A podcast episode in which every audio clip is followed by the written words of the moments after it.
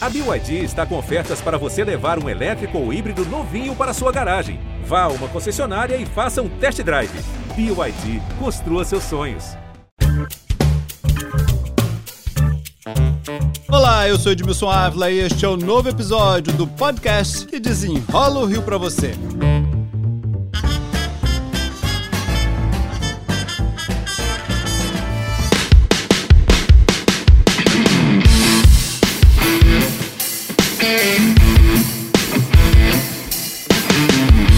Voos do Santos Dumont começaram a migrar para o Galeão. O objetivo é combater o esvaziamento do aeroporto internacional e melhorar a economia do Rio de Janeiro. Para desenrolar esse assunto, meu convidado é o secretário municipal de Desenvolvimento Econômico, Inovação e Simplificação do Rio, Chicão Bulhões, a quem eu agradeço pela participação.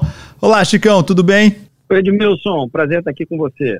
Chico, vamos desenrolar essa história, mas lá do comecinho, vamos voltar para o excesso que ficou o Santos Dumont. Vamos sim. É importante a gente lembrar, Edmilson, que tem uma história aqui já de muito tempo nesse assunto, tá? E outra coisa, acho que para quem está nos ouvindo também. Estamos falando de um setor aqui, pessoal, que é altamente regulamentado. Não só no Brasil, como no mundo inteiro. Você tem agências aí que organizam esse setor aéreo. Ele não é um setor, de repente, como um comércio que você abre numa esquina e fecha.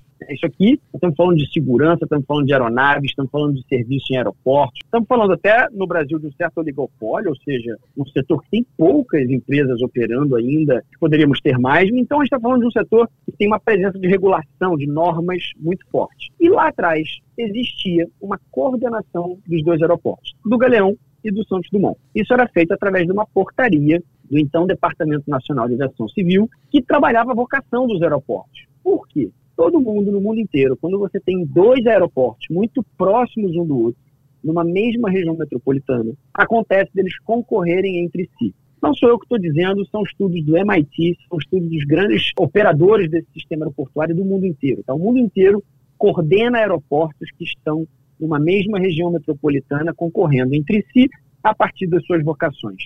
E lá atrás, no ano 2009, isso foi desfeito. E desde então, o Galeão vem sofrendo para crescer. A gente não resolveu esse problema, o Brasil não encarou isso. E no meio do caminho, a gente teve uma Copa do Mundo e uma Olimpíada, que acabou segurando ali os números de passageiros durante um tempo. Agora, quando você vai para 2017, você vê que esse número começa a cair muito vertiginosamente, muito rápido no aeroporto do Galeão. E naquela época, lá em 2016, antes de 2016, tinha uma estimativa de um crescimento econômico muito grande, algo que não aconteceu, né? Pois é, as projeções daquela época, elas nunca aconteceram, na verdade. Né? Aquilo, num dado momento do Brasil aqui, até no momento em que se fez algumas concessões, alguns contratos de operadores privados nesse aeroporto, inclusive no Galeão, os números estavam muito inflados. Né? Tem uma história grande aí, até por trás disso aí, que o Brasil viveu nos últimos anos, mas eu acho que não é o nosso ponto aqui. O ponto é que acabou acontecendo e esse superdimensionamento, obviamente, trouxe essa falta de regulação adequada. Né? Normas que não se adequam à realidade do mercado que precisava ser. E aí, como eu estava falando, em 2017 a coisa começou a cair muito.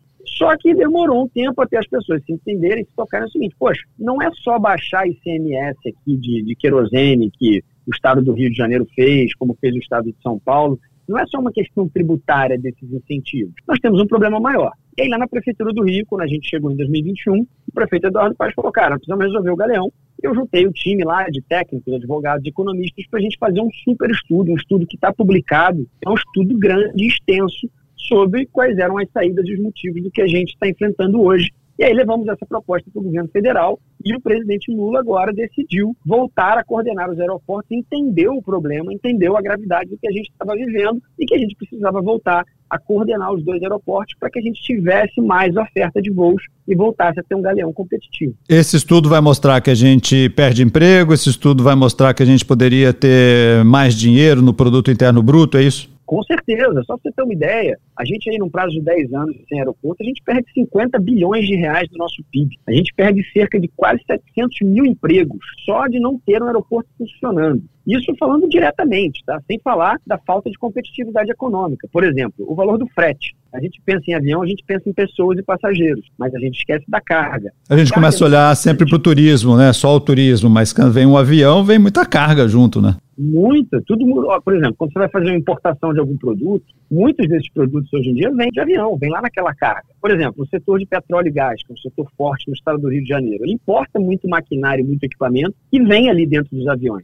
E aí, quando você tem o valor do frete ruim, caro, quando você tem uma oferta menor de aviões, o que, que você tem? Falta de competitividade econômica para as empresas que estão aqui e, obviamente, falta de infraestrutura para o ir e vir de pessoas, o que acaba tornando as passagens aéreas mais caras e os aeroportos bagunçados, que é o que a gente muitas vezes tem visto acontecer. Frete mais caro, passagem mais cara, menos turistas. É, menos movimentação de tudo. Né? Então, assim, ter um aeroporto internacional numa cidade global, não só a cidade do Rio, mas o estado do Rio. Né? O Galeão serve ao estado do Rio de Janeiro. As pessoas que vão no Galeão não são só as pessoas que moram na cidade, as pessoas que moram na região metropolitana, muitas vezes no interior do Rio de Janeiro. E uma outra coisa importante, Edmilson, porque se fala muito da linha vermelha, do acesso. Qualquer lugar do mundo, um aeroporto desse tamanho do Galeão, poderia ter 37 milhões de passageiros por ano, você tem uma ideia, o Rio como um todo, de todos os aeroportos somados, nunca teve mais do que 27 milhões de passageiros por ano. Esse foi o máximo que a gente teve, somando Santos Dumont, somando Galeão e Jacarepaguá. A gente agora tem um aeroporto aqui com capacidade de 37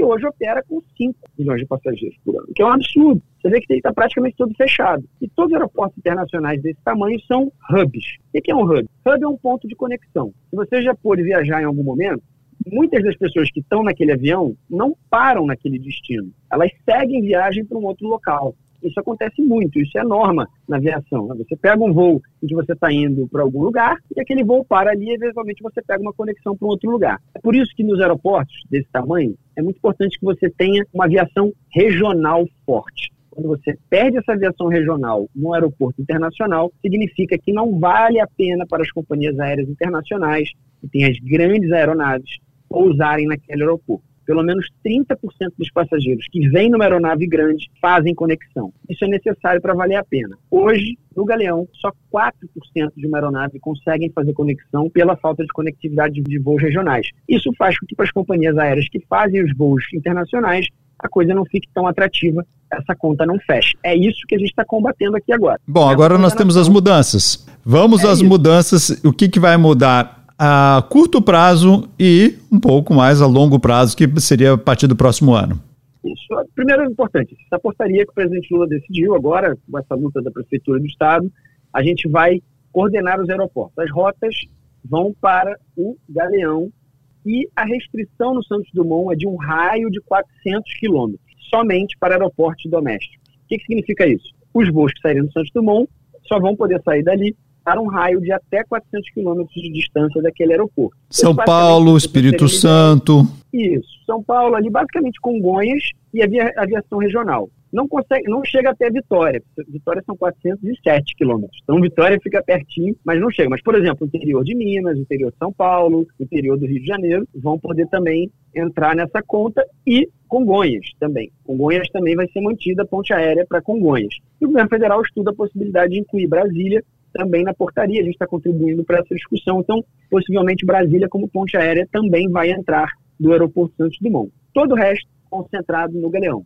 Isso a partir do próximo ano. Janeiro, janeiro de 2024. Agora, neste momento que os voos já começam a ser direcionados, que, que, qual é a relação, enfim, com, com voos que foram transferidos ou que estão sendo né, é, saindo do Santos Dumont para o Galeão? São as empresas que fazem a comunicação? Como ficou esse acerto? É, na verdade, esse de agora é um ajuste do governo federal. Até porque, até antes de começar essa conversa toda aqui, essa questão, principalmente aparecer na imprensa, a Infraero sempre declarou que a capacidade máxima de passageiros por ano no Santos Dumont era de 9,9 milhões de passageiros. É isso que vigorou. Quando a imprensa começou a aumentar a sua cobertura em relação a esse tema, que é fundamental, do nada se ajustou ali no site do Santos Dumont para 15 milhões de passageiros por ano.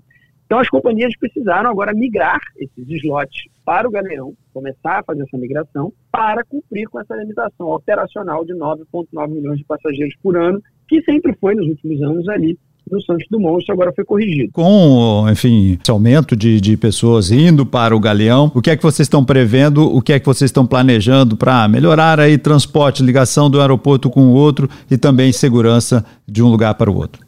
É, acho que o prefeito e o governador estão muito juntos nisso. A gente vai, ainda no mês de outubro, provavelmente anunciar várias das intervenções que serão feitas ali, no acesso e tudo mais.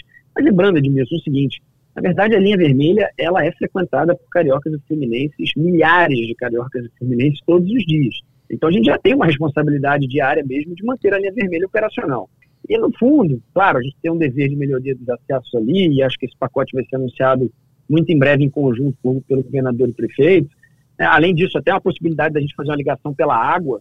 A gente está já estudando uma concessão de você poder sair do aeroporto, entrar numa balsa e fazer uma ligação pela água com Santos Dumont. Seria mais rápido isso, então? De, é, de cerca de 15, 20 minutos, e você ainda tem um passeio turístico legal, né? Quer dizer, você ainda tem uma experiência de poder viver a Baía de Guanabara, mas é em dias de trânsito. A pessoa, em 15, 20 minutos, vai conseguir se conectar de um ponto ao outro. Isso também está sendo feito. Agora, para além dessas melhorias, a gente tem que sempre dizer, porque às vezes as pessoas falam, ah, mas as pessoas não vão para por causa da linha vermelha. Tanto isso não é verdade, que até uma reportagem recente do G1, elas mostraram que com o aumento de pelo menos 40% do preço das passagens, as pessoas começaram a ir de ônibus. Isso significa que as pessoas preferiram pagar menos e ficar mais tempo no ônibus, que fica mais tempo na linha vermelha, do que efetivamente pegar uma ponte aérea que estava sempre caríssima e continua caríssima. Chicão Bulhões, secretário municipal de Desenvolvimento Econômico, Inovação e Simplificação do Rio, muito obrigado pelas explicações aqui. Eu que agradeço. Este podcast foi editado e finalizado por Felipe Magalhães. E eu, Edmilson Ávila, toda semana desenrola um assunto aqui para vocês. Até o próximo.